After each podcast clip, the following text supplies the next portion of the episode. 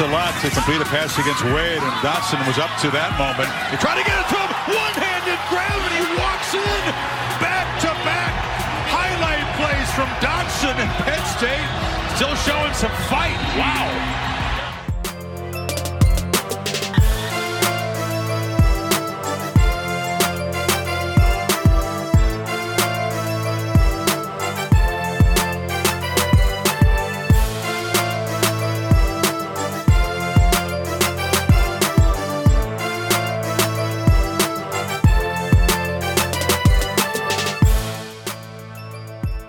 Salut à tous et bienvenue pour ce rendez-vous du podcast Ball, un 158e volet consacré évidemment à la 7 semaine de saison régulière de college football avec au programme lors de cette émission Iowa, accident de parcours ou retour sur terre, Dan Mullen menacé à Florida, Utah prend le pouvoir dans la Pac-12 Sud, est-ce que c'est pour de bon? On va peut-être en discuter. On parlera aussi du, show Caleb Williams et bien d'autres choses et nous évoquerons tous ces sujets, mais également notre point draft NFL et la preview de la Week 8. Alors si je dis nous, c'est que moi-même, Morgan Lagré, exceptionnellement en l'absence de Greg qui coule des jours heureux sous le soleil de la Méditerranée, je crois, je suis aujourd'hui accompagné d'un homme que vous connaissez bien. Antoine Choly nous fait l'honneur d'être avec nous. Comment vas-tu Antoine? Bah écoute, ça va, ça va très bien et très heureux d'agir en qualité d'emergency QB pour, euh, pour ce podcast ball. Voilà. Merci à toi Antoine d'avoir accepté l'invitation. Alors pour ceux qui ne connaissent pas encore très bien Antoine, qui nous suivent depuis très, très peu de temps, bah Antoine a notamment suivi avec moi la saison FCS de printemps euh, tout au long de, bah, du, du, printemps dernier. Puis on avait, on avait euh, aussi présenté tous les deux une, une émission Upset Alert, hein, qui était la preview de la semaine l'année dernière. On avait fait ça. Et donc, euh, bah, Antoine, c'est un peu notre expert statistique, euh, analyse, etc. Donc, euh, merci à toi, Antoine, de participer à cette émission. On y va, on se jette dans cette semaine numéro 7 et on va commencer par la Big Ten.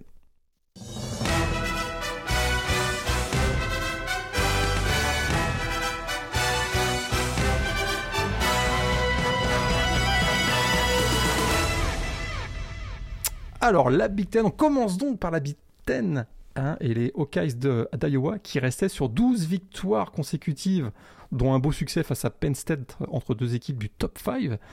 Pourtant, euh, il y avait encore quelques sceptiques. Euh, et il dire que bah voilà, hein, grâce à une phénoménale performance du receveur David Bell, on va en reparler, bah, les Boilermakers de Purdue ont créé la surprise de cette septième semaine en mettant un terme donc à cette série de 12 victoires d'affilée des Hawkeyes.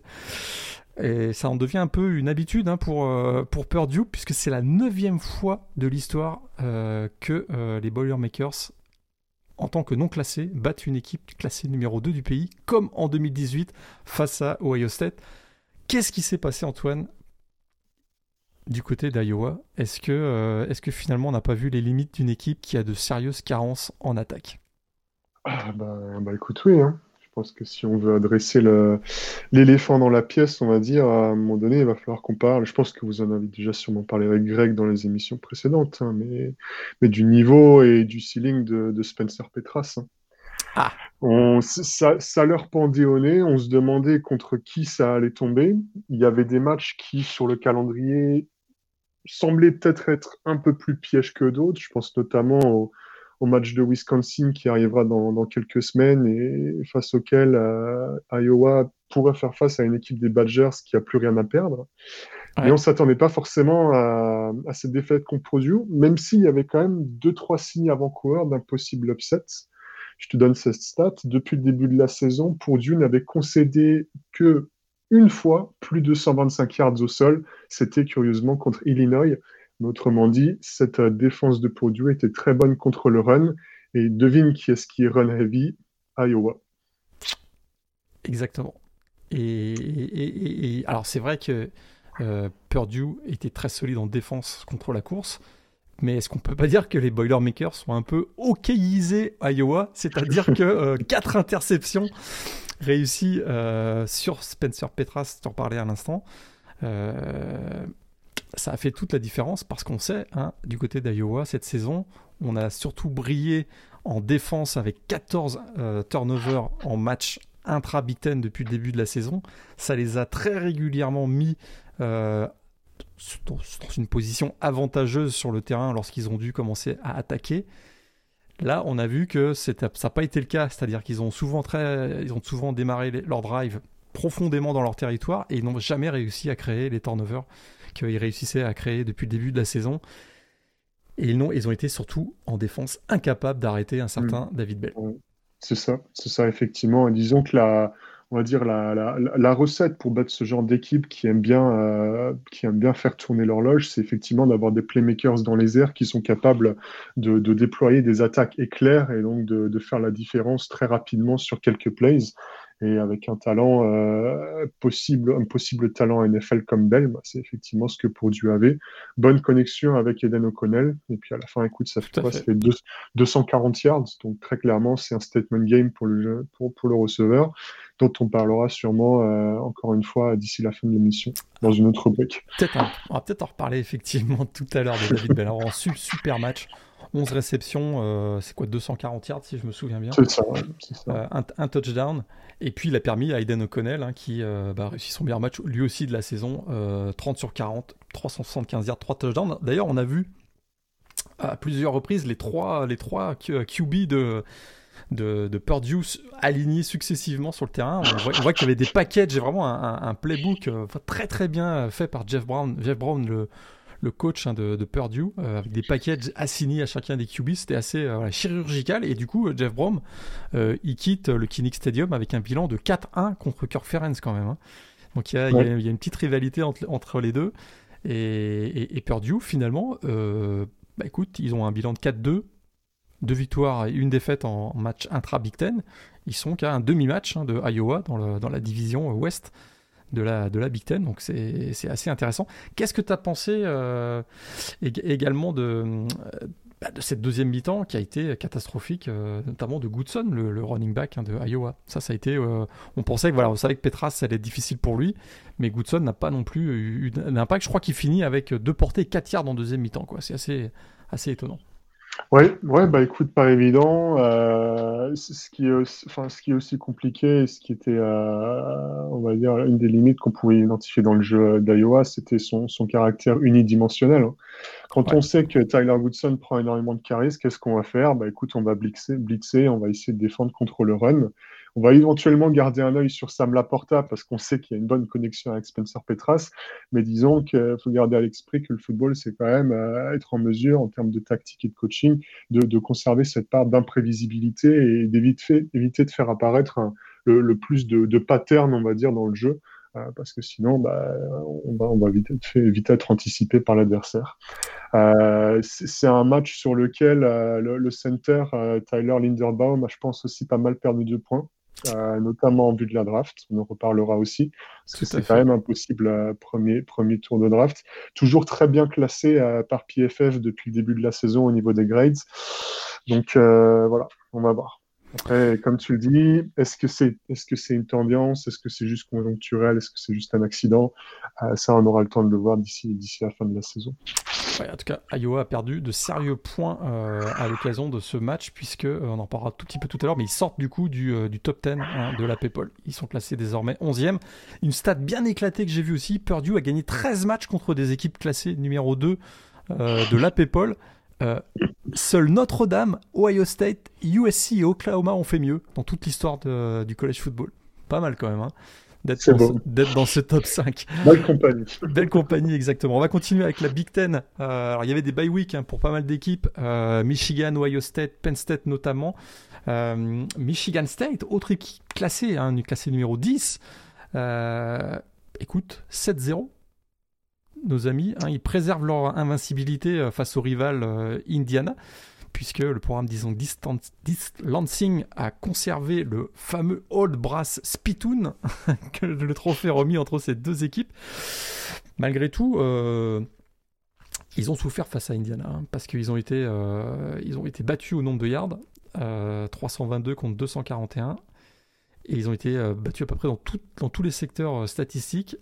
Euh, même Kenneth Walker n'a pas fait son meilleur match de l'année, loin de là, puisqu'il n'a même pas atteint les 100 yards. Malgré tout, ils ont trouvé le moyen de, gagner, ce, de game.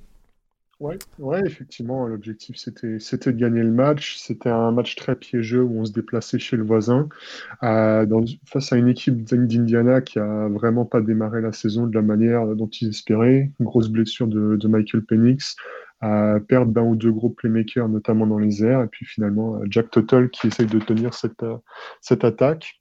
Victoire 15-20 au, au forceps, on va dire. Donc, euh, contrat rempli pour Michigan State qui, qui va se tourner vers le, match qu'ils vont avoir, le gros match, on va dire, pas cette semaine, mais la semaine prochaine. Ah ouais, parce que là, ils vont commencer à rentrer. C'est vrai que là, ils sont 7-0, mais ils vont commencer à rentrer dans la partie dure de leur, euh, de leur calendrier Ouais. avec, un, avec un match, bah, euh, voilà, le, le Bunyan Trophy aussi déjà face à, face à Michigan dans, dans deux semaines, ouais, effectivement. Euh, deuxième victoire d'affilée pour Wisconsin. Euh, ça n'a pas été. Euh, c'était pas le match de l'année, mais bon, ils s'en sortent quand même, ils s'en sortent quand même bien. Une victoire 20-14 donc de euh, Wisconsin face à Army. On a Rutgers qui a été battu à euh, Northwestern, pardon, 21 à 7. Et puis le dernier match au programme dans la Big Ten, Minnesota contre Nebraska.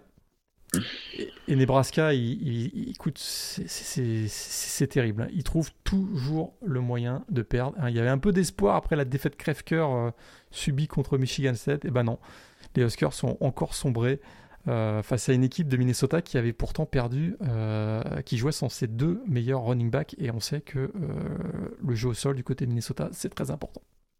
Ouais. Donc là, c'est difficile. Nebraska se retrouve à 3-5 et ils n'ont pas encore joué. Et ils n'ont pas encore joué Ohio State, Iowa, Purdue et Wisconsin. C'est ça. Ils sont à 1-4 en conférence. euh, S'ils finissent avec deux victoires d'ici la fin de la saison, c'est pas mal. Ça commence, bon. à, ouais, ça commence à être difficile. D'ailleurs, faisons un petit point sur euh, le classement dans la Big Ten. Alors, dans la division Est, on a toujours Michigan en tête avec un bilan de 4-0. Alors, je, je garde juste les, les, les bilans intra-conférence. Donc, on a un bilan de 4-0 pour Michigan State qui devance Michigan et Ohio State avec un bilan de 3-0. Penn State suit avec un bilan de 2-1. Et dans la, conférence, dans la division pardon, Ouest, Iowa reste euh, premier avec un bilan de 3-1 en match intra-conférence et il devance Minnesota et Purdue avec un bilan de 2-1 et ferme la marche. Donc, tu le disais à l'instant, Nebraska avec un bilan de 1-4. C'est assez incroyable. Ils ont perdu leur seul, ils ont perdu en plus contre Illinois. Euh, donc dans le tie-break, euh, ils sont battus quoi. Ils, ils sont partis pour finir dernier. On file du côté de la SEC. On est d'accord? Beaucoup d'événements dans la ACC, euh, mais on va commencer euh, ben, par cette surprise, la victoire de LSU face à une équipe de Florida qui était classée numéro 20 à la PayPal. On ira aussi ensuite du côté de, du Neyland Stadium à, à- de Knoxville où il s'est passé beaucoup de choses, mais on s'arrête donc sur ce match entre LSU et, et Florida. C'est donc, ça a été l'une des, l'une des surprises de la soirée. Les Gators ont perdu face à une équipe de LSU qui jouait avec plus de 20 joueurs boursiers absents, dont euh, les Derek Stingley, les Eli Ricks, euh. Boutte, Ali Guay, qui était absent aussi, le defensive lineman. On avait, bah, au total, c'est 5 titulaires en défense qui étaient, absents. Et malgré tout, euh, LSU euh, l'emporte. Plus, plein de choses à dire. Je vais te donner la parole, mais plein de choses à dire. La défense des Gators, c'est quand même assez terrible. Et puis il y a cette controverse au poste de quarterback. euh, on a l'impression qu'on s'en sort pas du côté de Florida.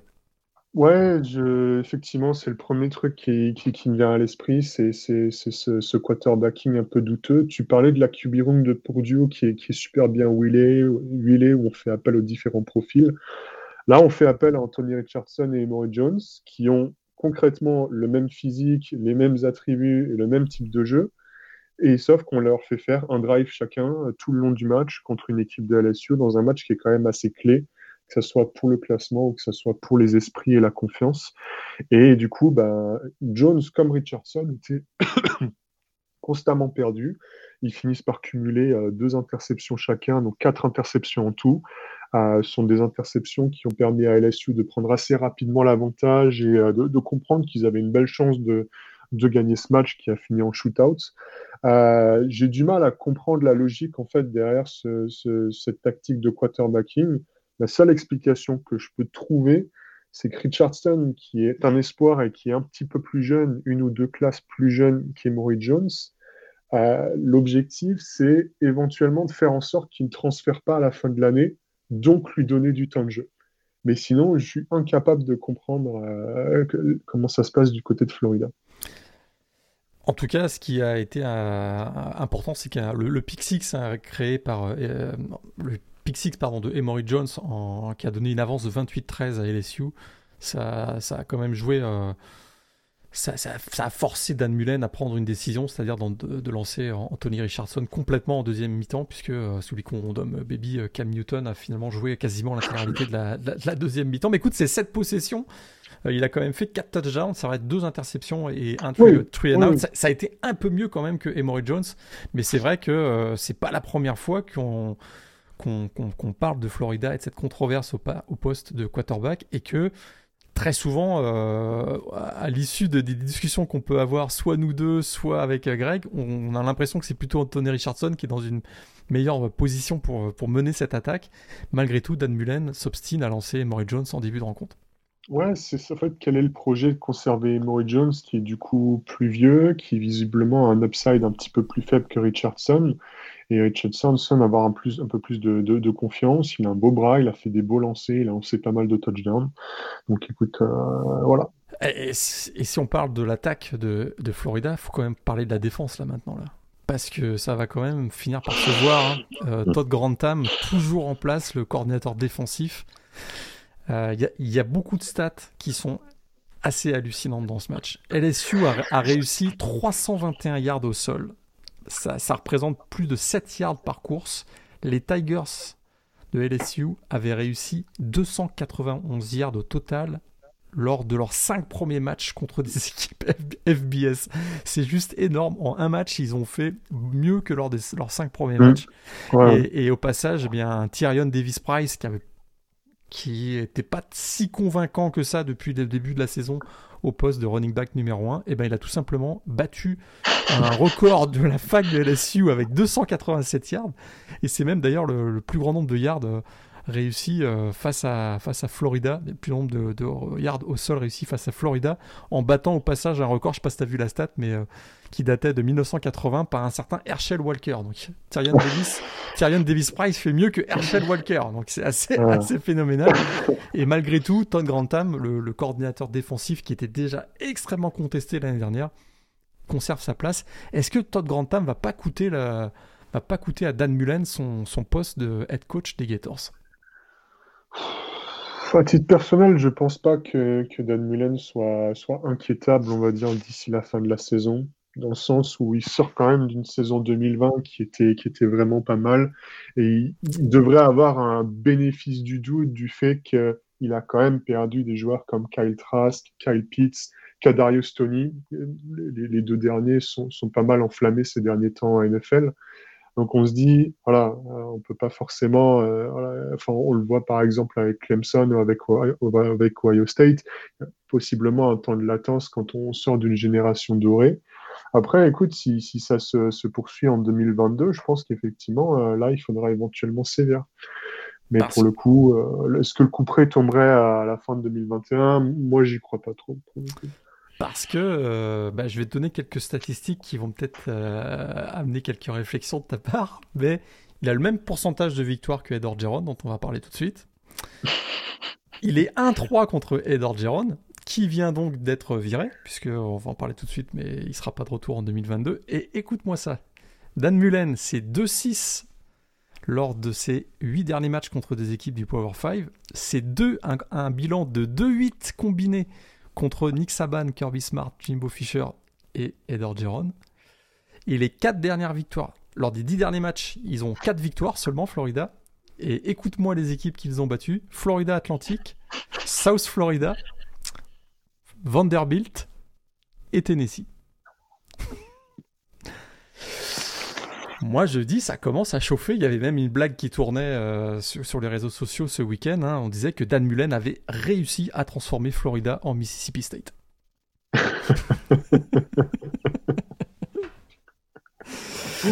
ça, ça, laisse.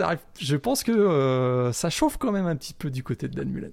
Je, je sais qu'ils ont fait une belle saison et qu'ils avaient récupéré l'an dernier. Ils avaient chatouillé fortement Alabama, mais on se souvient aussi qu'ils avaient pris euh, plus de 50 points à leurs deux derniers matchs en 2020 et que malheureusement ces carences défensives ça se poursuit en, 2021. Et, cette tergiversation au poste de QB me laisse penser qu'on sera peut-être pas aussi patient que ça du côté de Florida. On va voir, mais en tout cas, bah oui, on voulait en parler très rapidement, mais on a appris, hein, Ed Orgeron sera donc pas de retour en 2022. le coach hein, de, LSU, qui avait pourtant emmené cette équipe de, des Tigers jusqu'au titre national à, l'issue de la saison 2019, euh, eh bien depuis hein, le départ de euh, ses assistants Joe Brady et euh, Dave Aranda. On sent qu'il y a la, flamme n'est plus là hein, du côté d'Ed George et il y aurait beaucoup, beaucoup. En plus, il y a, eu toutes ces affaires extra, extra en plus, sportifs là, qui, ont, qui ont un peu entaché son, son bilan. Et il semblerait que dans le vestiaire, hein, on ait de plus en plus de difficultés avec Ed Orgeron. Donc finalement, la décision a été prise à partir de 2022. Ed Orgeron ne sera plus le coach de LSU.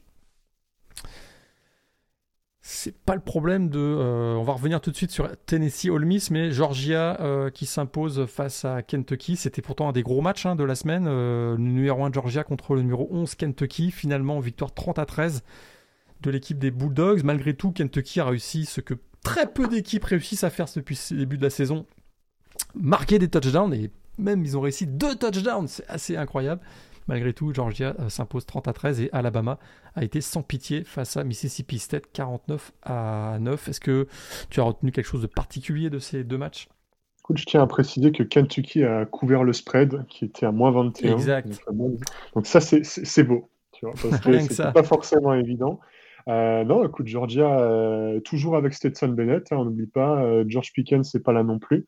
Donc, euh, en plus, on se dit que du fait de certains absents qui, dans le cas de JT Daniel, sont ménagés pour le coup, il n'est pas à 100%, mais on veut éviter, en vue de la fin de la saison, qu'il se blesse encore plus et qu'il rechute. Il y a peut-être une certaine marge de manœuvre du, fait de certains, euh, enfin une marge de progression encore plus importante du côté de Georgia. Donc euh, vraiment hâte de voir comment la saison se goupille pour d'ici la fin de la saison. Voilà on a vu un excellent Brock Bowers, hein, le Titan freshman des, des, Bulldogs, un joueur assez intéressant qui a réussi euh, deux touchdowns, je crois, ce week-end. Euh, on passe à Tennessee Ole Miss. Alors on a l'impression que certains fans de, des, des, des Volunteers savent toujours trouver une nouvelle façon de s'humilier. c'est dommage. Écoute, on avait pourtant un, un, si vous l'avez pas vu ce match, je vous invite à le voir. Ne serait-ce que pour l'ambiance dans le stade, et je parle pas uniquement du chaos à l'issue du match. On la section golf, la section la golf, section golf était sortie ouais, du côté de Tennessee ce week-end. Mais écoute, pendant, écoute ça, pendant 59 minutes, ça a été une ambiance phénoménale du côté du Neyland Stadium. On avait vraiment l'impression de retrouver les, les grandes heures euh, des, des volunteers. Euh, peut-être même pas au besoin de remonter jusqu'aux années de, euh, de, Peyton Manning, mais écoute, c'était vraiment voilà, on avait un super match entre deux équipes qui a marqué beaucoup de points depuis le début de la saison. On l'avait dit dans la preview de la semaine dernière. Et malgré tout, bah, Tennessee s'est incliné. Alors, bah, le chaos a commencé sur un quatrième et 24 à une minute de la fin. Est-ce que tu as, est as pu voir, toi, ce match? Ouais, j'ai juste regardé les highlights. Ok. Je m'étais, je m'étais farci le, le, le All Miss Arkansas de la semaine dernière. D'accord. j'ai fait un pass euh, pour T'as fait un pass celui-là. Alors il y a eu un chaos hein, à, la fin du, à la fin du match, un quatrième et 24 à une minute de la fin. Il a semblé que Jacob Warren avait réussi à obtenir le, premier down. Hein. Le score était à ce moment-là donc de, de, 31 à 26 et Tennessee pouvait potentiellement aller chercher le touchdown de la gagne. Finalement, les arbitres ont considéré qu'il manquait un yard, donc euh, bah, c'était turnover on down. Là, les fans, ils n'ont pas aimé. Les fans n'ont pas, aimé. Euh, jet de bouteilles, de poubelles. On a, on a retrouvé un pot de mayonnaise, un pot de, moutarde. On a retrouvé une bouteille, euh, des bouteilles d'eau, etc. C'était une pluie de projectiles. Len Kiffin, petite balle de golf jaune. Euh, S'il l'avait reçu sur la tête, ça aurait pu être euh, assez catastrophique. Euh, et on a été même obligé d'évacuer euh, la section des, du marching band et, des, même les cheerleaders euh, effrayés ont dû rentrer dans les vestiaires. Enfin, un chaos indescriptible pendant 20 minutes. On avait, écoute, moi j'avais jamais vu ça de, toute l'histoire. Je crois que j'avais jamais vu une telle ambiance. En tout cas, vraiment, on aurait on avait plus l'impression de voir des, des, fans de soccer ou de, de football européen. c'était assez, assez, terrible. Et, d'ailleurs, il y a eu, euh, ils se sont bien fait engueuler par, la, par le big boss de la ACC euh, à, l'issue de ce match-là. Et malgré tout, hein, Tennessee, une fois qu'on a, on avait fait le ménage et tout, ils ont eu la possibilité de l'emporter. puisque avec 54 secondes à jouer et 3 timeouts, eh ben, ils ont réussi à forcer un punt hein, de Ole Miss et ils ont eu une dernière, une dernière, un dernier drive finalement. Joe Milton prend une décision qui, euh, que j'ai encore du mal à comprendre aujourd'hui, hein, alors qu'ils sont à 20 yards seulement. Donc, euh, là, vu, là, il faut tenter la passe, quoi. Il faut tenter la passe, il n'y a même pas, il y a même pas, pas besoin d'y de réfléchir. Il hésite et finalement, euh, ben, il court en dehors du terrain alors qu'il restait 3 secondes à jouer au moment du snap. Donc évidemment, c'était trop, il n'y avait pas assez de temps pour retenter un, autre, une autre tentative. Donc une défaite un peu crève-cœur hein, du côté de Tennessee, en plus d'une ambiance qui donne pas forcément une très bonne image du, du programme. Ça, ça, leur coûte cher parce qu'ils étaient, ils étaient, euh, ils avaient fait un très très bon début de saison, à hein, nos amis de, Tennessee. Ouais, ouais, bah effectivement, ils, ils, remontent bien la pente. Et puis, euh, on peut noter aussi que Lane Kiffin a été assez fair-play euh, dans ses déclarations d'après-match. Et a quand même insisté sur la bonne ambiance qui avait eu lieu tout le long du match plutôt que les, les, petits incidents à la fin. C'est aussi agréable. voilà. Exact. si, bah, moi, je, je, pense que si, si Tennessee, on veut énormément à Lane Kiffin, je suis pas persuadé que Len Kiffin euh, ait du, ressentiment contre Tennessee. On se souvient, hein, souvient qu'il avait coaché Tennessee une saison seulement avant d'accepter le poste à USC et ça, euh, ça n'avait pas été accepté du tout par les, fans de Tennessee. Euh, les autres résultats dans la ACC, on a quasiment fait le tour déjà. On peut peut-être parler donc de Arkansas, classé numéro 17, qui a été battu par Auburn à domicile et un Bonix quasiment retrouvé. Bah oui. Son meilleur match de la saison, peut-être même depuis un an et demi. C'est ça. Alors bon, la, défense d'Arkansas sur les dernières, eh, semaines, ils ont marqué le pas, très clairement. Ouais, ouais, tout à fait. Et c'est d'ailleurs euh, leur troisième défaite d'affilée, si je ne me trompe pas, pour Arkansas. Et qui a payé cher, hein, le, je sais pas si tu as vu, mais leur, leur safety vedette, là, qui était un candidat All-American, Jaled Catalon, Saison mhm. terminée. Euh, pour lui, il ne rejouera plus cette saison. Donc ça, c'est assez difficile. Assez dur pour eux. Effectivement, Bonix en a profité, hein, puisque notamment une super passe pour Demetris Robinson, Robertson, pardon, qui a donné, euh, qui a donné la, victoire 38 à 23 de Auburn face à Arkansas. Euh, les deux derniers matchs, Texas A&M classé 21 l'a emporté à Missouri 35 à 14. La défense au sol de Missouri, c'est c'est quelque chose catastrophique. Je crois que c'est la pire défense au sol du pays, euh, tout simplement. Donc euh, c'est pas compliqué. Mais alors là, on va parler d'un match South Carolina Vanderbilt. Parce que là, tu veux me parler d'un joueur, là, je pense. T'as pas encore réussi à le caser Y, celui-là euh. Si, si, on en avait parlé au début de la ah saison.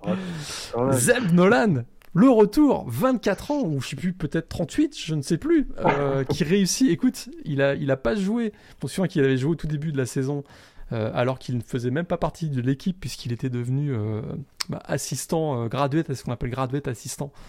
Donc, de Shane Beamer, mais finalement, il a dû reprendre du service lors de cette fin de match face à Vanderbilt parce que Luc Doty le, quarterback 4 étoiles de, South Carolina ben, ne s'en sortait pas, puisque Vanderbilt menait au score 20 à 14, et il réussit le drive fabuleux de 75 yards. Pour donner la victoire à South Carolina. Ah Zeb Noland, on, rappelle, hein, Zeb Noland, on rappelle, on en avait parlé au printemps, c'était euh, cet ancien, ancien quarterback de, de euh, Iowa State, voilà, qui avait euh, transféré du côté de North Dakota State et qui, on peut pas dire qu'il ait fait une très très grande saison avec le Bison au cours du printemps. Mais écoute, il rebondit pas si mal que ça du côté de South Carolina. Euh, on fait un petit point sur les classements dans la ACC. Euh, très rapidement, dans la division Est, on a évidemment Georgia numéro 1, premier avec un bilan de 5-0, toujours devant Kentucky avec un bilan de 4-1. Et c'est dommage pour Tennessee, hein, qui est à 2-2. Ils pouvaient passer 3-1 euh, s'ils avaient réussi à l'emporter. Florida euh, dégringole à la quatrième place avec un bilan de 2-3 dans la division Ouest. Alabama en tête avec un bilan de 3-1 devant Ole Miss et Auburn avec un bilan de 2-1. Euh, Arkansas ferme la marche avec un bilan de 1-3. Donc. Écoute, cette, cette, conférence Ouest, elle reste quand même assez serrée pour le moment. Et j'espère qu'elle le restera parce que Là, tu vois, dans les médias, l'Iron Ball de fin de saison peut avoir des, hmm. belles implications.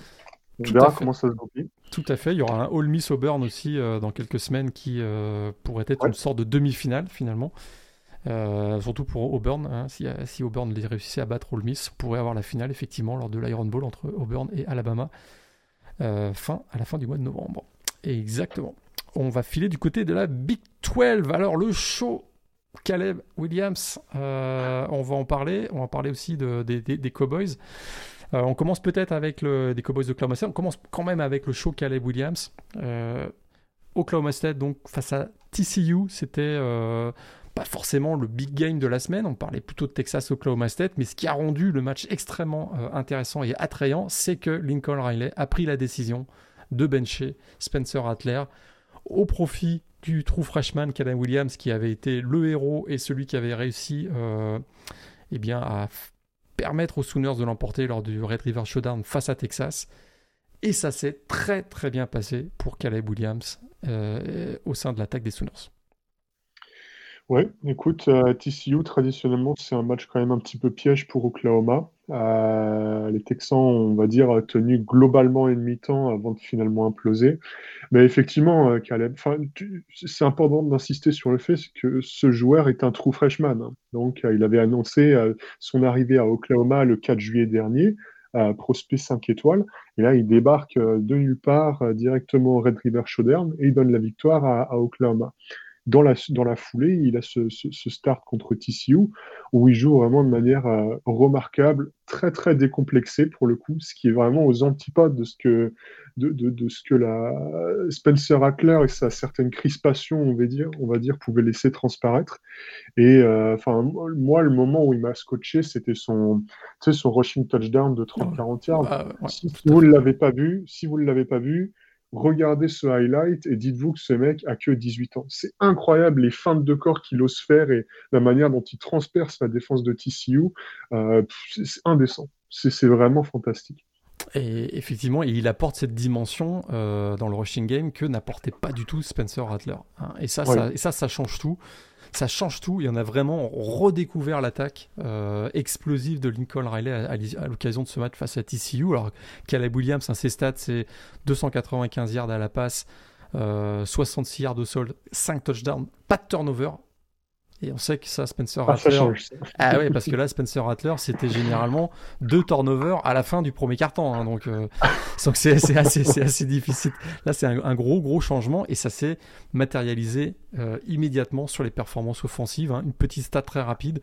Depuis le début de la saison, avec euh, Spencer Rattler, l'attaque, c'était 2,7 c'était 2,7 points par drive. Avec Caleb Williams, on est à 4,5 points par drive. Donc, c'est voilà, c'est assez, c'est assez, assez clair. Euh, c'est maintenant l'attaque de, Caleb Williams. L'avenir de Spencer Rattler, à ton avis? Bah, le, Il est évident. Hein. Alors là. Caleb, euh... Caleb Williams, c'est true freshman. Euh, il va rester là, il va rester là pour les trois prochaines années. Hein. Alors Spencer Rattler, est-ce qu'il fait le, il fait le saut immédiatement euh, vers la NFL ou est-ce qu'il se redonne une chance l'année prochaine de... Parce que là, c'est clair que s'il se présente à la draft, euh, impossible. c'est pas, c'est pas avec, euh, c'est pas avec une très bonne saison. c'est pas très favorable, on va dire. C'est pas une très bonne saison et puis là où il a pêché, c'est quand même dans sa capacité à lire le jeu. C'est beaucoup moins dans sa dimension athlétique et on va dire que les les les les, les, les skills qui, qui requis qui sont censés être développés au collège, qui permettre, on va dire, d'arriver au niveau supérieur en NFL, on les a pas vus chez Spencer Rattler. Donc, il peut même pas faire l'impasse, tu vois. Après, après, il y, a des, y a certains GM en NFL qui ne jugent que par la, force du bras, notamment du côté de Houston, si on regarde le quarterback actuel. Mais bon, euh, non, écoute, euh, Rattler, c'est transfert. Hein. Et je pense qu'il y a plein de programmes qui sont contents de, lui donner sa chance. Hein. Il y a sans doute plein de programmes. Je ne fais pas de soucis. Ouais.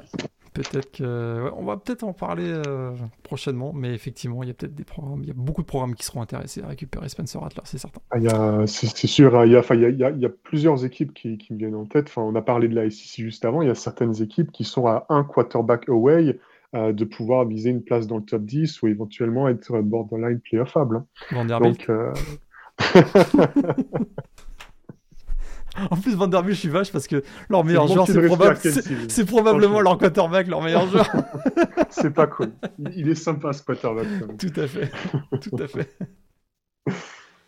Euh, on passe peut-être au rival des Sooners, les Cowboys de d'Oklahoma State. Euh, écoute, il reste invaincu cette saison hein, en réussissant un, superbe comeback en, deuxième mi-temps face à une équipe de Texas qui a de nouveau craqué au, retour des vestiaires et ça fait trois victoires consécutives contre des équipes du top 25 pour les Cowboys.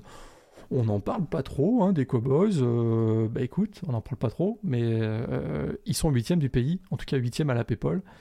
Et ça, euh, c'est une bonne surprise. Est-ce qu'il devrait se méfier du syndrome de Iowa quand même? Si tu vois ce que je veux dire. ouais, bah, disons que ça, faisait déjà, ça fait déjà deux saisons qu'on parle de, Spencer Sanders et de son inconsistance. Hein. Et je pense qu'il faut quand même noter qu'une des raisons pour lesquelles Oklahoma State l'emporte à Austin ce week-end, c'est effectivement grâce à leur super défense, joueurs comme Malcolm Rodriguez qui ont vraiment, euh, vraiment super bien joué, mais c'est aussi euh, Texas qui s'est vraiment qui, a vraiment disparu dans le quatrième quart-temps et qui a totalement choqué. Hein. Donc euh, les, les, Longhorns se sont bien tirés des balles dans les pieds et si jamais ils étaient restés dans le match, peut-être que euh, l'issue aurait été différente. Après, effectivement, pour autant, tu dis, euh, il suffit que Spencer Sanders, tu, tu, tu, tu tombes sur lui au mauvais moment, là où il est chaud, et puis ça peut faire une, ça peut, faire une, voilà, une petite victoire. Après, comme dit, le chemin est encore long pour euh, Oklahoma State d'ici la fin de la saison. Donc ils peuvent se casser les dents comme Iowa.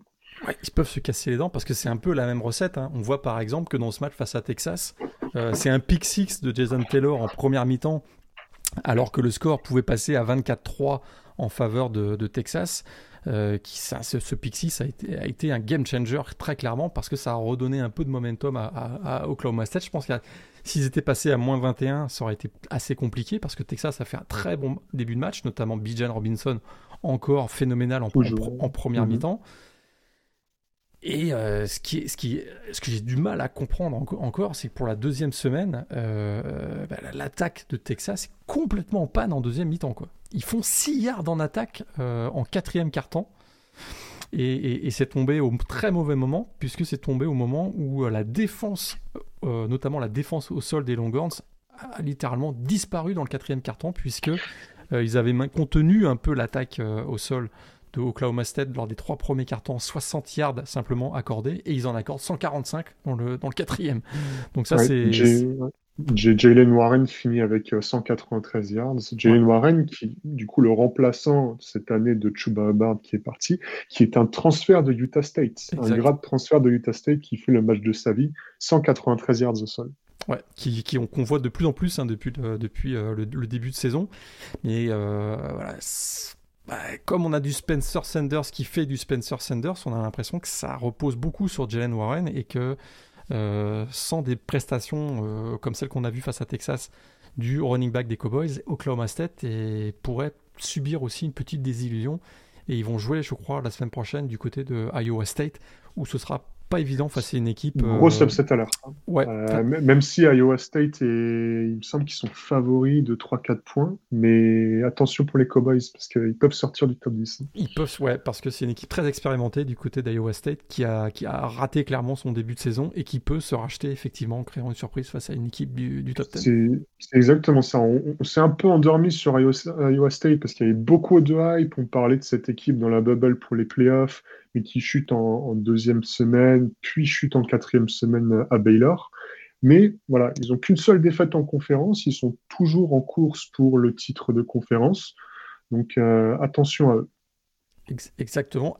Équipe dont il va falloir se méfier euh, peut-être de plus en plus, c'est Baylor. Hein. Deux semaines après, eh avoir... oui. Eh, écoute, deux semaines après avoir atteint le top 10 de la PayPal, BYU a subi une deuxième défaite euh, face cette fois-ci aux Bears de Baylor, qui ne cesse hein, de surprendre depuis le début de la saison. Alors surtout, euh, c'est une, attaque qui va bien, mais une défense qui commence à aller de mieux en mieux. Et Devaranda, hein, on commence à vraiment voir la, touche de Devaranda, et ça, se concrétise par de belles victoires, notamment celle-ci donc face à BYU, une victoire 38 à 24. C'est ça. Ah, déjà, c'était un match très très agréable. Il y avait une très belle ambiance. Il y avait la, la Yellow Line. Il y avait euh, Robert Griffin au commentaire en mode euh, homecoming. Donc c'était vraiment super comme ambiance. Le match était très sympa, hein. mais effectivement. Alors le, score peut paraître un petit peu plus serré, mais je peux vous garantir que euh, si BYU a marqué quelques points, c'est parce que Baylor a eu deux trois trous d'air mais on va dire que la marge d'erreur pour marquer des points contre Baylor, elle se réduit vraiment progressivement de semaine en semaine comme tu le disais, on sent vraiment la patte de Dave Aranda qui, l'an dernier, avait eu beaucoup de mal, mais qui, là, avec une off-season en plus, a pris vraiment la mesure, a pris la mesure du programme effectivement, en attaque, il faut aussi préciser que pour la seconde année consécutive, ils ont un nouveau coordinateur offensif qui n'est autre que Jeff Grimes, eh l'ancien coordinateur de BYU l'an dernier. Donc, si vous avez aimé euh, Zach Wilson, euh, Dax Smile, etc., vous aimerez l'attaque de Baylor de cette année. Exactement, absolument. Écoute, Jeff Grimes, ça change tout. Et vous aimerez peut-être aussi un joueur que tu as peut-être remarqué, sûrement remarqué dans ce match, un ancien d'Iowa, Dylan Doyle ah oui, alors il était partout celui-là. ah, ça, c'est assez phénoménal quand même. Il fait Incroyable. Alors, c'est officiellement un linebacker, mais il fait, alors, il fait 4 plaquages, un sac. Mais alors, écoutez bien ça, il marque un touchdown au sol et un touchdown sur réception. C'est la première fois au niveau FBS depuis 2000 qu'une telle performance est réussie, c'est-à-dire un sac, un touchdown au sol et un touchdown sur réception. Dylan, un Dylan Doyle, c'est un joueur vraiment très spectaculaire et on rappelle quand même aussi le running back titulaire qui a réussi 188 yards dans ce match et 3 touchdowns, donc Abraham Smith, c'est également un ancien linebacker puisqu'il jouait linebacker l'année dernière pour les, Bears de Baylor. Donc c'est assez incroyable. Hein. Dave Aranda voilà, a, ce flair pour trouver des joueurs qui peuvent être des playmakers euh, à des postes euh, au skill position. Et c'est vraiment super intéressant de voir cette équipe de Baylor. Euh, les autres résultats, il y avait deux autres matchs dans la Big 12. Euh, bah, rien ne va plus pour Kansas, hein, battu à domicile par Texas Tech 41 à 14. Iowa State, dont on parlait tout à l'heure, l'emporte 33 à 20 du côté de euh, Kansas State. Au classement dans la Big 12, hop, que je retrouve le classement, voilà, Oklahoma en tête 4-0, Oklahoma State juste derrière 3-0, et Baylor donc 3 avec un bilan de 3-1, Iowa State suit avec un bilan de 2-1. Ça, ce sont les, des équipes qui, à mon avis, sont encore en course pour le, une place en finale de conférence. Oklahoma, Oklahoma State, Baylor, Iowa State, ça semble être mort maintenant pour Texas. Hein. Ouais.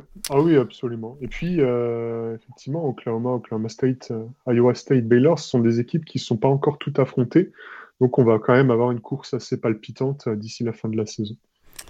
Exactement. Course bah, encore, encore intéressant dans la PAC-12 euh, avec euh, ben, vendredi soir on a vu Oregon qui a eu chaud hein, face, à, face à California une victoire 24 à 17 les autres résultats dans la PAC-12 on a vu la victoire de Utah face à Arizona State qui était classé numéro 18 une victoire 35 à 21 Colorado l'emporte 34-0 face à Arizona. Washington State a battu Stanford 34 euh, à 31 Stanford c'est vraiment Dr. Jekyll et Mr. Hyde hein, d'une semaine à l'autre, euh, et, UCLA qui l'emporte du côté de, Washington. Est-ce qu'il y a un résultat qui t'a plus particulièrement surpris ou intéressé euh, Cette belle victoire en tout cas de Utah, peut-être du, donc, du côté de Salt Lake City face à Arizona State?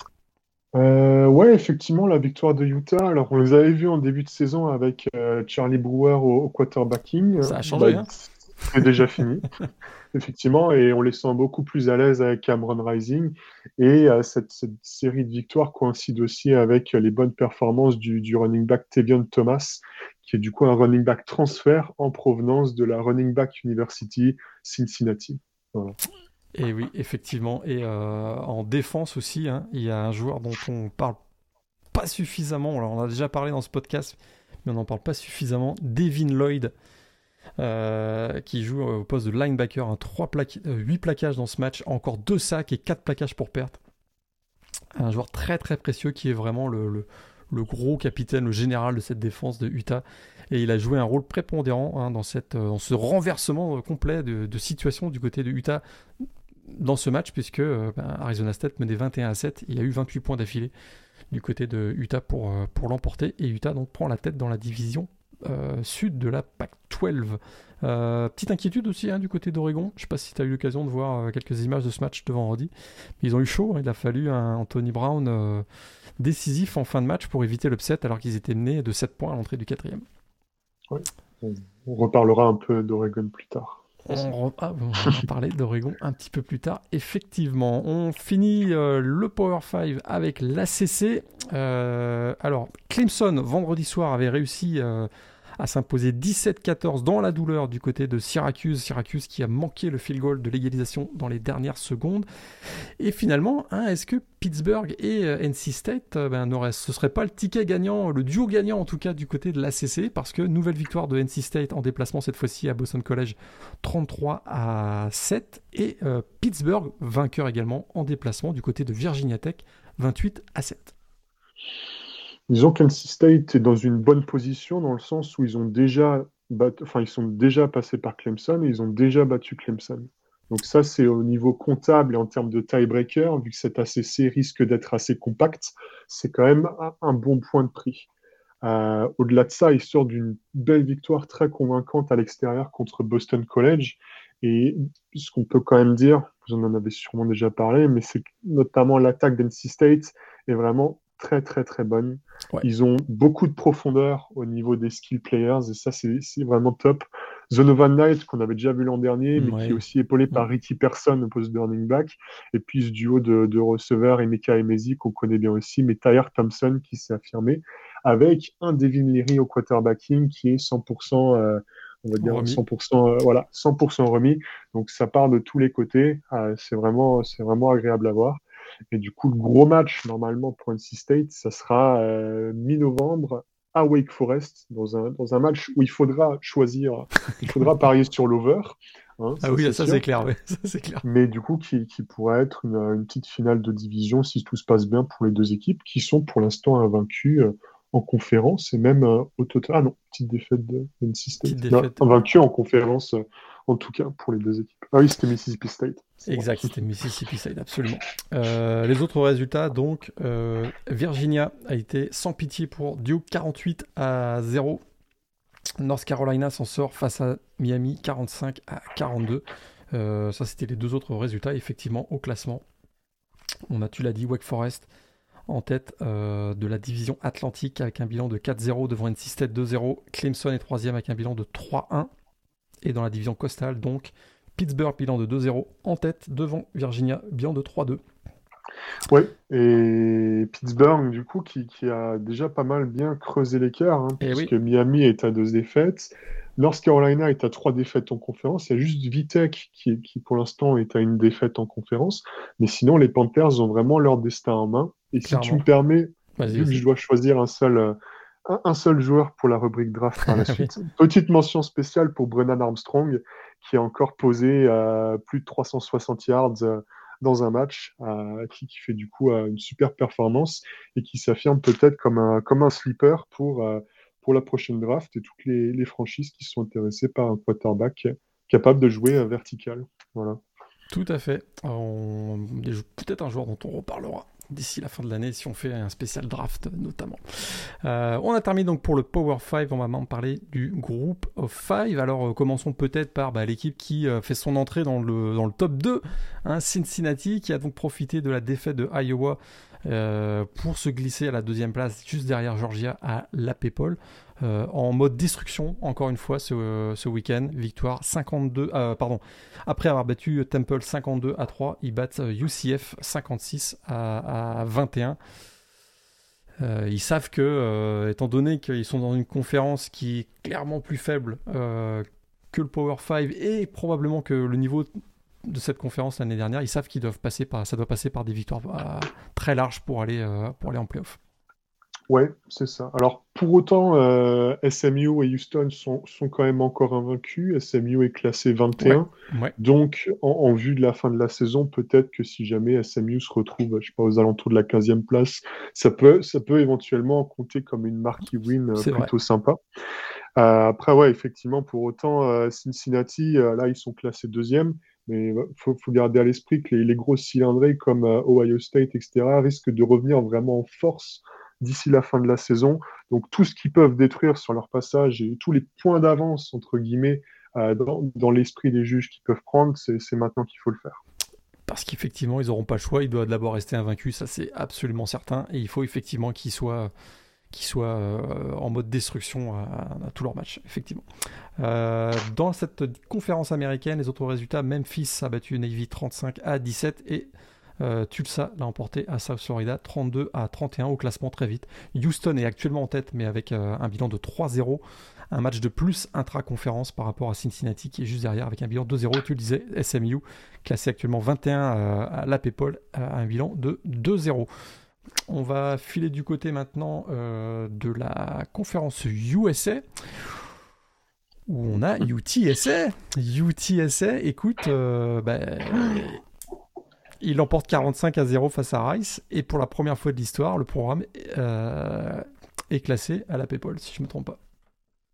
Bah oui, écoute, super. 7-0 euh, pour cette équipe qui a pas mal gagné en maturité, qui se retrouve avec des, juniors et des seniors qui font le travail, notamment super euh, running back Cynthia McCormick, qui est déjà à presque 800 yards et 6, touchdowns.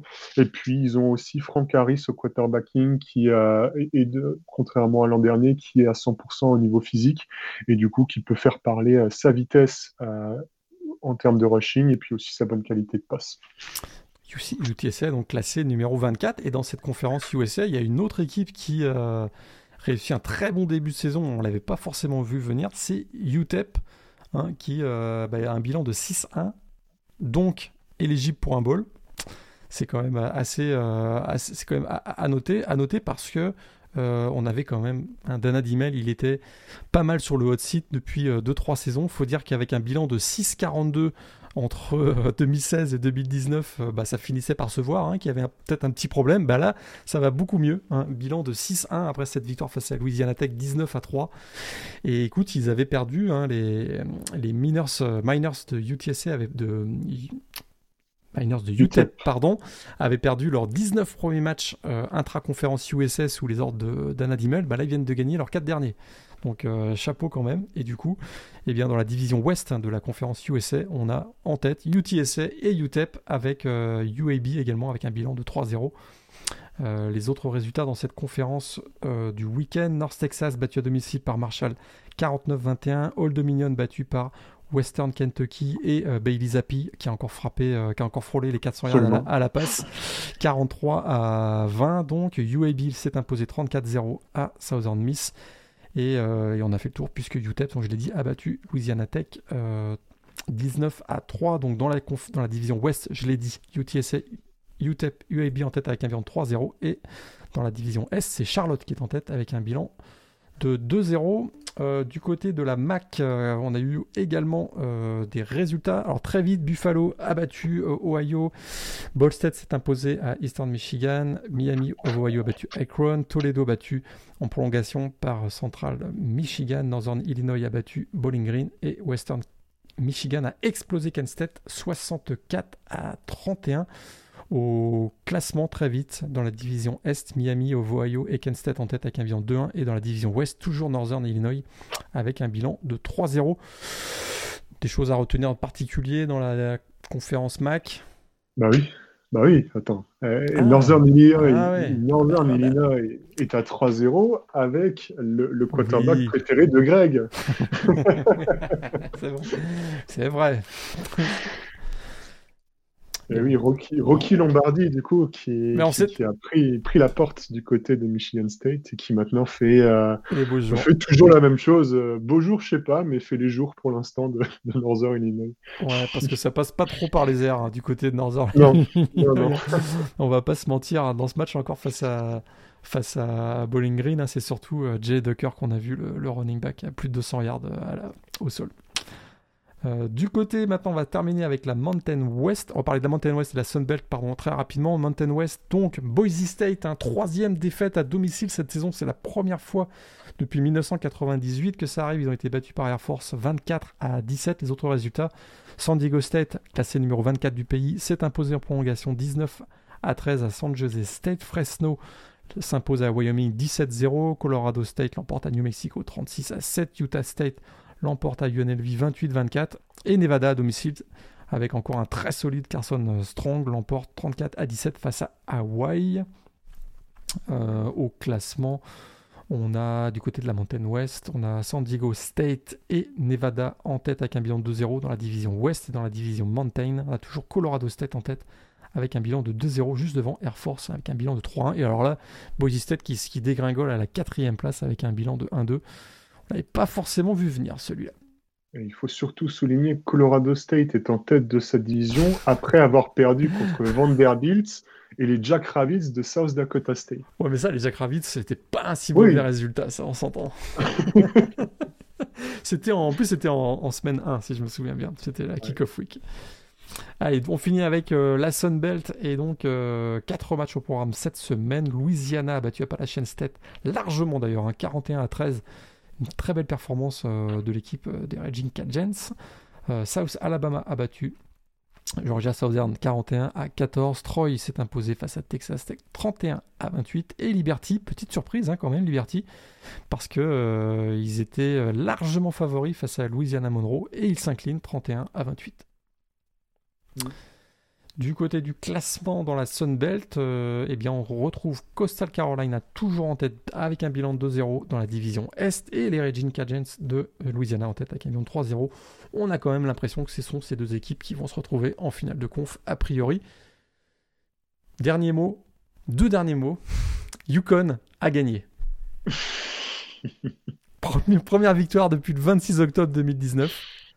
Euh, ils ont battu Yale, une équipe donc de D'Ivy League. quand même, oui, tout à fait. Mais il a fallu une il, il, aura fallu une interception en fin de match quand même hein, pour s'en sortir.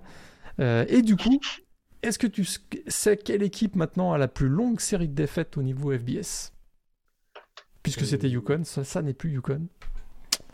T'as une petite idée? Non, du tout. Arizona. 18 défaites d'affilée battu encore ce week-end par Colorado, 34-0. Et ça sent pas bon pour Arizona parce qu'ils viennent de perdre successivement leur QB1, Jordan McLeod, et leur QB2, Gunnar Cruz. Ils n'ont pas gagné un match depuis le 5 octobre 2019. C'est pas gagné pour eux, je pense, cette année. Et dernier mot, Eric, Eric Barrière. Eric Barrière. Je sais pas, sais pas, sais pas si t'as la stat, mais 600 yards à la passe ce week-end. Le, le, quarterback d'Eastern Washington, on en avait beaucoup parlé au printemps, mais les Eagles de Eastern Washington qui l'emportent 71 à 21 contre Idaho. Un score classique dans la Big Sky, hein, on est d'accord sur le red turf en plus. Hein. Tout à fait, absolument. 831 yards, 837 yards au total, euh, ça c'est un record. Et il finit donc avec 7 euh, touchdowns, même un touchdown au sol, 8 touchdowns pour Eric Barrière. On en avait parlé au printemps. Moi je dis que c'est un joueur qui peut être drafté.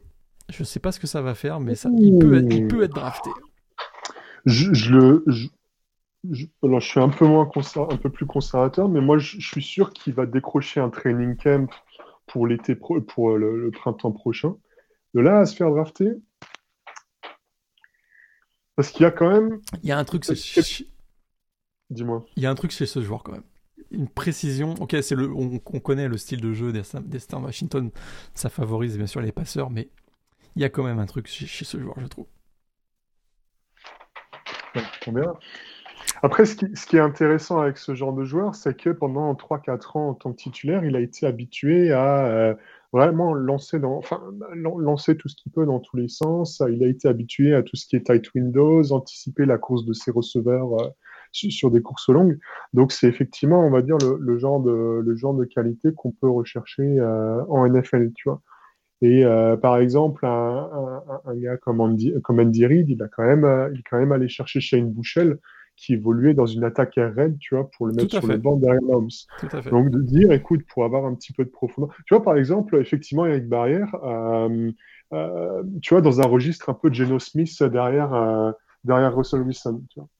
Et en plus, il n'aurait même pas ah. besoin de déménager trop loin. Tu vois ce que je veux dire? Tout à fait. Et donc, effectivement, en termes de proposition de valeur, belle expérience. Et puis, Stern Washington, voilà il y a quand même déjà eu des joueurs draftés. Hein. Bah, il, paraît qu'il y, en a, il paraît qu'il y en a certains qui ont eu des belles carrières. Qui sont Bah passés du côté des, des Star Machine. Peut-être qu'il y en a certains qui comprennent absolument rien de ce qu'on dit depuis cinq, depuis cinq minutes là, parce qu'on parle de la FCS qui est le deuxième Putain, niveau de la. Putain, Greg, je pense qu'il y a rien là, c'est pas possible.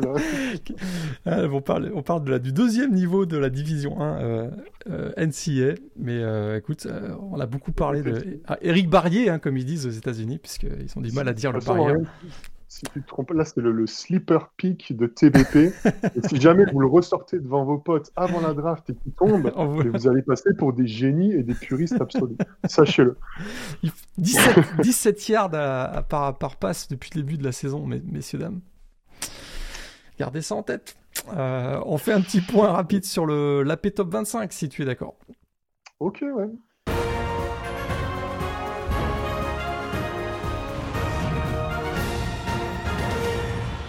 Alors, l'AP Top 25, bah, pas de très gros changements. Un majeur, on va dire, c'est euh, bien effectivement la dégringolade d'Iowa qui recule de 9 euh, places et qui se retrouve 11e. On a donc un Georgia numéro 1, Cincinnati donc numéro 2. Euh, D'ailleurs, les 5 premiers ont, ont gagné une place, à part Georgia bien sûr. Cincinnati numéro 2, Oklahoma numéro 3, Alabama numéro 4, Ohio State numéro 5. Et puis derrière, on a Michigan numéro 6, Penn State numéro 7, Oklahoma numéro 8, Michigan State numéro 9, Oregon numéro 10 et donc Iowa qui glisse à la 11e place. On a, euh, on a 5 entrées, Auburn numéro 19, Baylor enfin numéro 20, euh, Pittsburgh numéro 23, UTSR on en parlait tout à l'heure numéro 24 et Purdue donc qui fait son entrée euh, numéro 25. Si on regarde bien, euh, la meilleure équipe à deux défaites, parce qu'on commence à regarder hein, les histoires de, de défaites, c'est Texas A&M, euh, juste devant Auburn et euh, Purdue. Également à deux défaites, des choses que tu as retenues plus particulièrement de ce nouveau classement AP Top 25. Non, euh, ju- juste pour les, deux semaines à venir, on va dire le, gros truc qu'il va falloir suivre, ce sont les places, euh, enfin, ce sont les quatre équipes de, Big Ten Est hein, euh, qui sont dans le top 10, euh, Ohio State, Michigan, Michigan State et, et Penn State, qui sont du coup entre la cinquième et la neuvième place, qui sont quatre équipes qui vont en fait toutes s'affronter d'ici la fin de la saison. Donc, normalement, s'il n'y a pas de chaos général, il y a au moins une de ces deux équipes qui se retrouvera en playoff. Voilà. Tout à fait. Et on, on rappelle quand même hein, que l'AP-Poll, ça donne un ordre d'idées, mais que ce n'est pas l'AP-Poll qui décide des équipes, qui détermine en tout cas les, les quatre équipes qui vont participer au playoff, puisque c'est le comité, d'ailleurs c'est dans deux ça. semaines je pense, hein, qui, va, qui, va, qui sort son, un, classement aussi euh, hebdo- hebdomadaire. Mais bon, ça donne quand même une, une certaine, une certaine idée. Oui, mais et puis bon, il faut encore être méfiant. hein. On, a, on a parfois eu des surprises entre et des différences entre l'AP Top 25 et Ah le oui. classement du, du CFP. Après, si, si nos auditeurs veulent savoir à quoi ressemble le, le, le, le, le- le classement des playoffs actuellement, ce qu'ils font, c'est qu'ils prennent Cincinnati et Coastal Carolina, ils font moins 5 et, et ils, et ils ont le classement. hein. Voilà. Euh, J'ai bien peur que tu aies raison. J'ai bien peur que tu aies raison parce qu'il y a. Ouais, ouais, ouais. Tout à On fait. verra. On verra. Donc on aurait Georgia, euh, Ohio State et Oklahoma, Alabama en playoff. C'est ça que tu es en train de nous dire pour l'instant. Non, écoute, je, je pense que là, là, je pense que cette, cette, cette, cette année, ESPN va faire le forcing pour avoir une belle Cinderella story euh, en playoff. Euh, vu vu qu'ils ont, écoute, ils, ils peuvent plus marketer Spencer Rattler comme ils l'ont fait depuis la pré-saison euh, comme étant le, le futur grand. Il faut qu'ils trouvent une nouvelle histoire, une nouvelle narrative. Ils avaient une belle occasion de créer une belle narrative face à UCF pour euh, leur, émission euh, College Game Day de samedi dernier. Ils sont pas arrêtés du côté de Cincinnati. Peut-être qu'ils vont y retourner. C'est quoi C'est Cincinnati SMU euh, Mais Cincinnati SMU, ouais, c'est le 21. Non, pardon, c'est le 11 novembre. 20 novembre. Après, euh, si, si on a peut-être 30 secondes, euh, ce qui est peut-être un petit peu dommage, c'est que cette semaine, on a vu des équipes en bye week. Euh, je pense, on en a déjà parlé l'an dernier, mais c'est dommage de ne pas avoir des open dates et de donner l'opportunité aux équipes de définir un ou deux matchs à la va-vite euh, en vue, en vue éventuellement des playoffs et puis Ah ouais, ça, on des ball games, tu vois. Ça, Parce ouais. que si, si- tu, tu vois, le problème, c'est que ces matchs hors conférence, euh, ils sont toujours fixés 8 ans, 9 ans, 10 ans en avance, avec beaucoup de, de, d'impré- de- de volatilité par rapport au niveau des, des adversaires. Et du coup, arriver le match, bah, ça va pas forcément les servir. ça, c'est une- euh, ouais. c'est une super idée que je, je trouve on devrait, on devrait pousser davantage. C'est effectivement prévoir des calendriers avec 11 matchs et un 12e match à déterminer, genre à, deux semaines de la fin, où on fait, euh, on fait la semaine du chaos, où on fait jouer les 16 premiers les uns contre les autres. Les uns contre les autres, et ça fait 8 matchs de folie. Quoi. Évidemment, il y aurait des exceptions parce que certains se sont déjà rencontrés, mais on arriverait à trouver une façon de faire. On aurait un 12e match qui serait, euh, qui serait la folie. Quoi. Ouais, et puis t'imagines, je sais pas, genre un, un, Selection Sunday, mais où tu t'as vraiment tous les athlétiques directeurs, ce qui s'appelle dans tous les sens, en mode comme, dans une salle des marchés. on joue, on joue. non, mais ça serait incroyable de dire, attends, moi je joue contre toi, etc.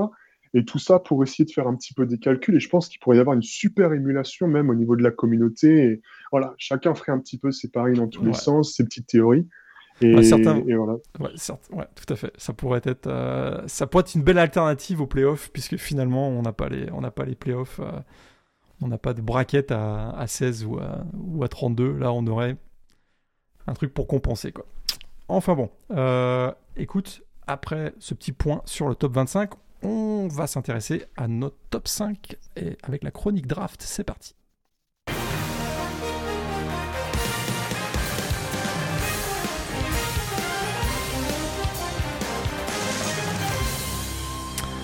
La chronique draft avec notre top 5 euh, qu'on traditionnellement euh, euh, publie avec Greg. Écoute, euh, Antoine, je suis très content d'avoir ton point de vue parce que ça va peut-être nous apporter un regard différent parce qu'on finissait un peu par avoir le même top 5, Greg et moi. Euh, même si, ah, écoute, je vais donner très rapidement le mien.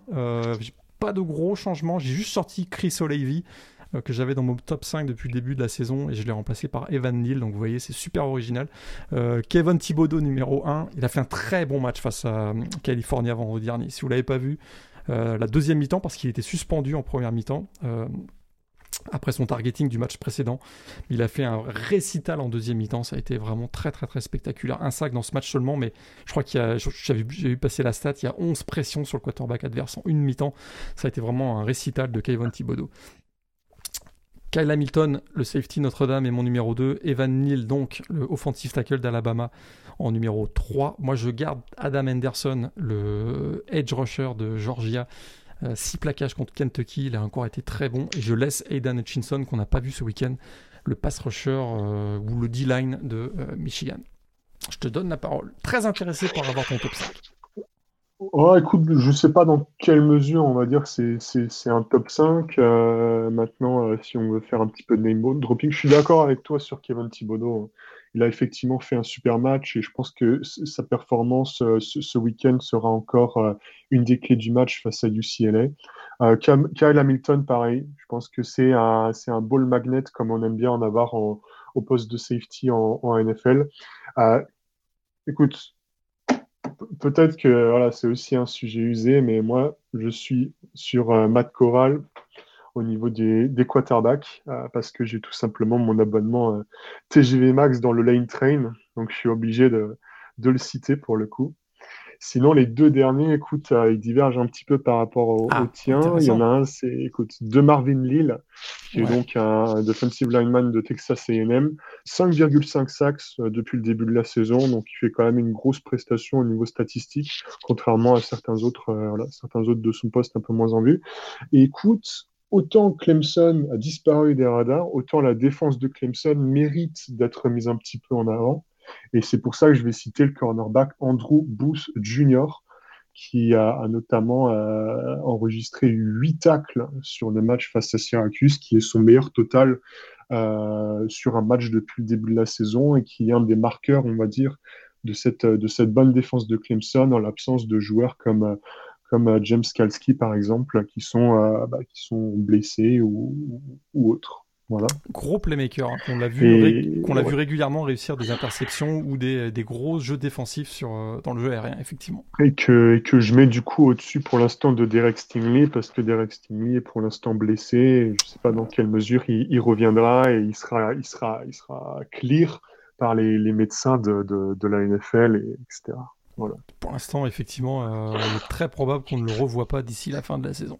Potentiellement, un, à mon avis, c'est un plus gros potentiel que Andrew Booth, mais effectivement, euh, de ce qu'on voit depuis le début de la saison, je suis assez d'accord avec toi. Andrew Booth fait, euh, fait très bonne prestation. Ouais. Disons, tes, GM, il faut aussi que tu prennes en compte un petit peu la, on va dire, l'aspect sustainable physique, on va dire, des, des joueurs. Et là, Derek Stingley, pour le coup, effectivement, meilleur upside, mais est-ce que est-ce qu'il reviendra correctement de sa blessure ou pas? Euh, Peut-être qu'il reviendra très bien. On voit des joueurs comme euh, comme par exemple Rondale Moore euh, qui s'éclate avec avec les Cardinals cette année, alors que qu'il a fait une, une seule saison en, trois entière. en... Voilà, c'est ça. Tout à fait. Exactement. Du coup, après, tu, tu parlais d'un gars dont les stocks, ça éventuellement. Eh ben voilà, notre, joueur de la semaine, je crois que tous les deux, on va rester du côté de la Big Ten. Peut-être même de la même équipe. Vas-y.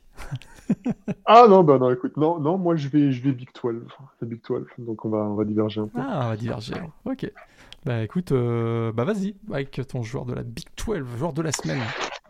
Donc, euh, comme vous avez dû le comprendre, j'ai bien aimé le match de Baylor et du coup, j'ai décidé de mettre ah. en avant Jalen Pitre, qui est un safety senior, à Pitre ou Pitry, en fonction de comment vous voulez le, prononcer, qui a enregistré 10 tacles, euh, qui est son meilleur total de la saison face à BYU, mais également un sac, un beau safety blitz et aussi un fumble euh, recovered donc contre les Cougars. Super prestation avec pas mal de leadership dans cette secondary, qui est du coup euh, voilà, un des joueurs euh, sur lequel euh, Dave Aranda s'appuie énormément pour, bah, pour imprimer sa nouvelle patte. Voilà, Jalen Pitre qui, je pense, en termes de, de range, serait plutôt voilà, au deuxième jour de draft. ouais, deuxième jour de draft, je pense. Troisième, ah, quatrième round, éventuellement si, si, tout à fait. Si, si, Greg était là, il ferait sûrement une blague avec son, avec son nom.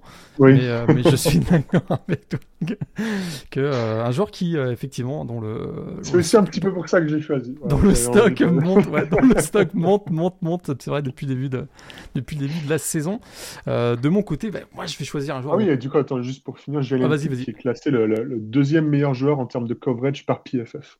Voilà de, tout, de tout le Power 5. Intéressant. Ça, vous donne un petit peu le, le pédigré du bonhomme. Tout à fait. Euh, et alors moi, de mon côté, je vais rester en défense, un joueur dont vous avez certainement euh, déjà entendu parler, mais qu'on tardait à voir euh, faire de bonnes prestations depuis le début de la saison mais qui a été étincelant euh, lors de son match de samedi dernier. J'arrête le suspense euh, ici. Georges Karlaftis, le defensive end de Purdue, euh, l'un des joueurs les plus athlétiques au niveau du college football, au niveau de la SIA, en première division. Vraiment, il possède la taille, la puissance, la force et même la, polyvalence des meilleurs joueurs draftés à son poste ces dernières années, très clairement. Celui qu'on appelle le Grecian Goliath, euh, eh bien, est vraiment très, il est très très très impressionnant euh, physiquement. Mais comme je le disais, on n'avait pas eu encore l'occasion de. Il n'a pas de match référence. Il n'avait pas eu de match référence euh, avant, cette, avant ce match face à Iowa. Là, c'était euh, en plus devant les caméras nationales, hein, l'occasion de ce match entre Iowa et Purdue. Vraiment un pur pass rusher et il a dominé. Euh, alors, il n'a jamais été, en tout cas, bon, il faudrait revoir le play-by-play, mais il me semble qu'il n'a jamais été face à Linderbaum euh, en 1 contre 1. Mais, en tout cas, il était très dominant face à une ligne offensive de Iowa qui était quand même plutôt réputée et qui avait plutôt bien fait depuis le début de la saison. il a euh, trois QB et un sac face à, face à Iowa, donc. Et j'ai trouvé qu'à de multiples occasions, il avait littéralement euh, créé, voilà, créé beaucoup de dérangements dans le backfield offensif des Hawkeyes. Et il a été aussi une des raisons pour lesquelles Purdue s'est imposé euh, un peu la surprise générale du côté de Iowa. Karl Aftis, on sait que cette année, la, la, QV des defensive linemen va être plutôt intéressante, très fournie. Pour moi, ça reste encore un potentiel premier tour cette, cette année. Euh, pour la draft 2022, pardon. Et euh, ce match face à Iowa lui a certainement euh, plus servi que desservi, à mon avis. Georges Karlaftis, donc le defensive end de Purdue. On se projette dans la semaine 8, tu es d'accord? Allez, on y, on y, va avec le programme de la week 8 et on va s'attarder sur deux matchs principalement.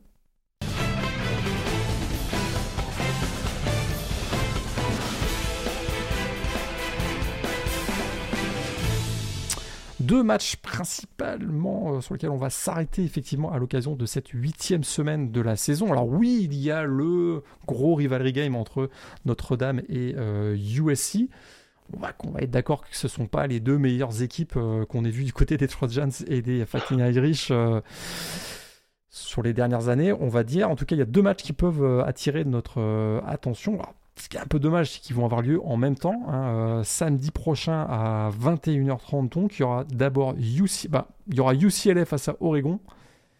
Oregon classé numéro 10. Et il y aura Pittsburgh face à Clemson. On en parlait tout à l'heure. NC State a le tie-break face à Clemson. Ce n'est pas le cas de Pittsburgh. C'est une occasion en or pour les Panthers euh, de d'écarter complètement les, Tigers de Clemson de la course au titre de division atlantique dans la CC. Oui, effectivement. Et du coup, euh, ça, sera, un, on va dire, un gros duel de style entre ces deux équipes. Euh, pour, citer un petit peu PFF, euh, le site internet classe Pittsburgh meilleur passing offense du Power 5, septième en termes de pass block et quatrième en termes de, de, run route. Et à l'inverse, on a Clemson qui est dans le bottom 15 avec, en termes de passing avec Rutgers et compagnie, avec Florida State également. Mais on a à l'inverse, effectivement, PFF qui classe Clemson huitième en termes de, de, coverage défensive, défensive. Donc on est vraiment dans une euh, force dans une, dans une situation force contre force avec la secondary de Clemson qui devra stopper un possible dark horse pour le, pour le, pour le Heisman Trophy, voire le Manning Trophy, qui est euh, Kenny Pickett, qui fait un super début de saison. Tout à fait. Et son duo avec Jordan Addison, un formidable receveur hein, qui en est à 9 touchdowns sur réception cette année. Vraiment, son, duo fait, fait, fait, fureur. Et effectivement, euh, bah là, il va y avoir un duel. Hein. C'est marrant que tu, parlais d'André Bouffe, tout, euh, Andrew Bouffe euh, tout à l'heure, parce qu'effectivement, c'est certainement lui qui va devoir faire du man-to-man sur Jordan Addison. Et ça va être un super duel, vraiment, entre ces deux-là. Et effectivement, Kenny Pickett euh, détient peut-être le, sort du match entre les mains s'il réussit à être aussi euh, productif euh, et efficace qu'il ne l'est depuis le début de la saison.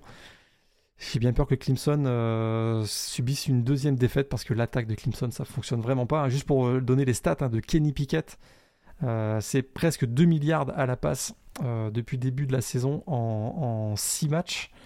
Et c'est un, ratio touch TD interception de 21-1. Ouais. Et puis c'est un joueur qui a vraiment euh, pour le qu'on a vraiment vu décoller par rapport à la saison saison dernière et euh, c'est vraiment le genre de profil qu'on apprécie, le genre de progression qu'on apprécie. Après, euh, écoute, pour moi, il y aura deux facteurs X dans ce match du côté de Clemson. Est-ce que DJ Oyangalele et Kobe Pace auront ce match référence qu'on attend toujours depuis le début de la saison? Ou est-ce que ben, on va faire un, un trait très clairement pour l'ensemble de la saison et les espoirs de bah, de victoire en, finale de conférence. Voilà. match très intéressant à suivre, donc samedi à 21h30 en. juste pour les. Ouais. juste par rapport à Vegas, donc on a, on a effectivement Pittsburgh qui est favori de près de 4 points. Le total de points donc pour le pour l'over-under est à 47, ce qui est vraiment très très faible, ce qui est digne de tous les matchs de Clemson depuis le début de la saison. Et si vous avez envie de parier, Clemson depuis le début de la saison, c'est toujours l'under. Voilà. pourtant, j'aurais dit l'over dans ce match. je pense que. Je pense que. Ok. Pittsburgh favori, en tout cas pour ce match. Alors, autre match euh, très intéressant entre UCLA euh, et Oregon les retrouvailles entre Chip Kelly, le coach euh, des Bruins, et euh, les Oregon Ducks, donc, qui se déplacent du côté euh, du Rose Bowl de Pasadena, qui devrait être, à mon avis, pas mal rempli. Je pense il y aura peut-être pas que du bleu, il y aura peut-être même plus du vert que du bleu, mais c'est un match très intéressant entre deux équipes qui UCLA bah, n'est plus classé malgré sa victoire face à Washington du week-end mais euh, UCLA n'est pas complètement écarté euh, de la course euh, au titre de division sud, puisqu'ils vont devoir jouer à Utah une semaine après le match face à Oregon. Si, si UCLA bat Oregon et Utah, c'est UCLA qui se retrouverait en très bonne situation pour aller jouer la finale de conférence, peut-être face à Oregon. Donc c'est peut-être finalement un avant-goût de la finale de conférence. Oui, Effectivement, et puis ça, devrait être un beau match puisqu'on a deux équipes qui évoluent quand même dans des styles assez similaires, avec euh, au niveau de l'attaque un, quarterback dual dans les deux cas, que ce soit Anthony Brown ou euh, Dorian Thompson-Robinson, à deux équipes qui sont plutôt bien classées en termes de, running offense par PFF, qui tourne autour de la 15e place. Par contre, une des clés, euh, une des clés du match, ça sera pour le coup la défense. Dans le cas d'Oregon, pas forcément les deux premiers rideaux, puisqu'on a des super euh, playmakers comme Kevin Thibodeau ou Noah Sewell aussi, qui a fait un, bon match euh, la, semaine dernière, mais plutôt dans la secondary, qui pourrait être une des clés du match. Est-ce qu'on verra un petit peu Anthony Brown et, et DTR euh, lancer le ballon? Au niveau des receiving corps, j'aurais quand même tendance à dire peut-être un avantage pour Oregon qui, qui a un, corps un petit peu plus deep et fourni avec des joueurs expérimentés comme Johnny Johnson, Travis Dye, Jalen Reed et le Pittman, euh, le, petit frère Micah, comparé, on va dire, à UCLA, avec des TR qui comptent quand même, entre guillemets, que sur Kyle Phillips et, Greg, Greg, Dulcich. On a l'impression que c'est euh, un petit peu plus restreint en termes de skill player euh, du côté des Bruins. Qui est favori dans ce match? Alors, qui est favori? Eh ben, Figure-toi que le favori a basculé depuis l'ouverture puisque Oregon, à l'ouverture dimanche, était favori avant que ça ne bascule du côté du UCLA, avec un spread qui pour l'instant tourne autour de 2, ce qui veut dire qu'il n'y a pas vraiment de favori. Pas Et le, et le over-under est à combien? Alors l'over-under a ouvert à 62, il est ah à 58. Ah, il a, il a, baissé à 58. Ouais, il est, il est, passé en dessous des, des 60. Euh, je pense que ça va, ça va scorer dans ce match. C'est possible, effectivement. J'irai plus dans le over, à mon avis. Ah, voilà. 58, ça se tente bien. Ouais, ça, ça, se tente, ça se tente bien. Alors, le programme euh, plus en détail de cette huitième semaine de la saison régulière, ça va démarrer dès la nuit de mercredi à jeudi avec un match entre Appalachian State et Coastal Carolina qui aurait dû être un des gros matchs de la Sun Belt euh, cette euh, saison, mais du côté d'Appalachian State, c'est un petit peu moins bon que ce qu'on avait espéré, mais ça reste un match piège, hein, ce déplacement de Coastal Carolina en Virginie occidentale. Le match est à 1h30 du matin dans la nuit de mercredi à jeudi. Le lendemain, dans la nuit de jeudi à vendredi, on aura SMU, donc classé numéro 21 à 1h30 du matin, qui accueille Tulane. On surveillera aussi peut-être euh, bah, un peu plus tard le UNLV face à San Jose State. Euh, le lendemain, vendredi, prochain, donc dans la nuit de vendredi à samedi prochain. Pas d'équipe classée au programme, mais on pourra garder peut-être un œil, euh, ben, peut-être du côté de Yukon, hein, qui joue du côté de Middle Tennessee, euh, qui joue face à, face à Middle Tennessee. Il aura peut-être un peu plus d'intérêt à suivre UCF Memphis à 1h du matin, ou même beaucoup plus tard dans la nuit, à 4h30 du matin, Arizona face à Washington. Euh, samedi, alors je ne vais pas vous lister tous les matchs, mais peut-être les matchs les plus intéressants et les plus importants. À partir de 18h, heure en France, Cincinnati en déplacement à Navy, Oklahoma en déplacement à Kansas, ça devrait passer. Michigan face à Northwestern et Penn State face à Illinois. Tu vois un upset alerte dans ces matchs. Et Wake Forest aussi qui joue à Army à cette heure-ci à 18h. Est-ce que parmi ces 5 équipes, équipes classées, il y a une équipe qui peut être en, upset alerte euh, Écoute, non, je crois pas trop. Pas trop, on n'y croit pas trop, hein, c'est sûr. Euh, on surveillera Florida State aussi qui jouait pas cette semaine, qui jouera face à UMass. un petit peu plus tard, euh, à partir de 21h. Purdue, donc désormais classé, euh, accueille euh, Wisconsin on aura le déplacement d'Oklahoma State à Iowa State hein, à surveiller. Là, je pense que tu es d'accord avec moi, il y a un petit upset alert là. Ah, très clairement.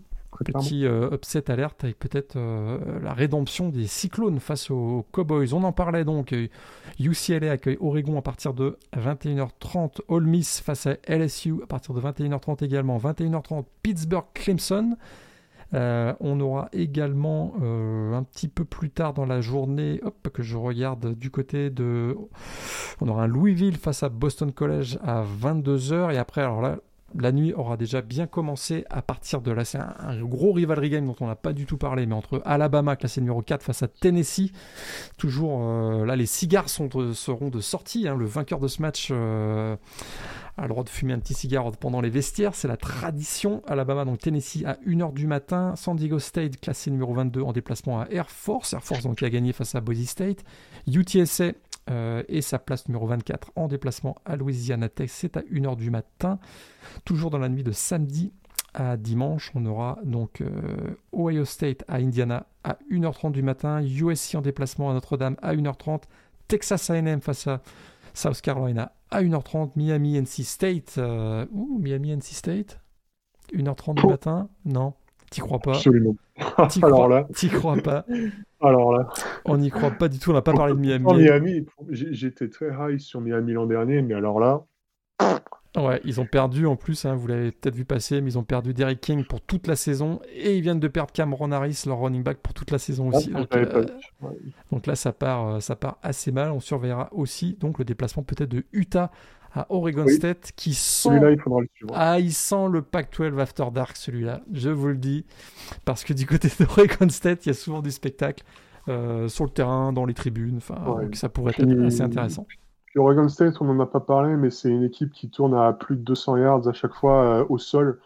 Donc, euh, si jamais Utah se trouve et parvient pas à stopper ce, ce rushing game de la part des, des Beavers, ah, ils peuvent se retrouver vraiment en mauvaise posture et, et, et mettre, euh, tirer, tirer un trait un petit peu sur leurs ambitions. Donc voilà. Exactement. Euh, eh bien, écoute, Antoine, un grand merci de nous avoir euh, rejoints pour ce podcast ball en, en remplacement de Greg. Euh, c'est toujours un grand plaisir de t'avoir dans l'émission. Peut-être que euh, tu feras quelques petites apparitions d'ici la fin de l'année. On verra. On, on verra. En tout cas, merci. écoute, un grand merci à Avec toi. plaisir. Avec plaisir. Super émission. Et puis, écoute, porte-toi bien. Euh, J'espère que Greg aussi s'amuse bien. Tu le disais du côté de la Méditerranée. Il reviendra bronzé. On est, on est sûr. retrouvera son, son bronzage euh.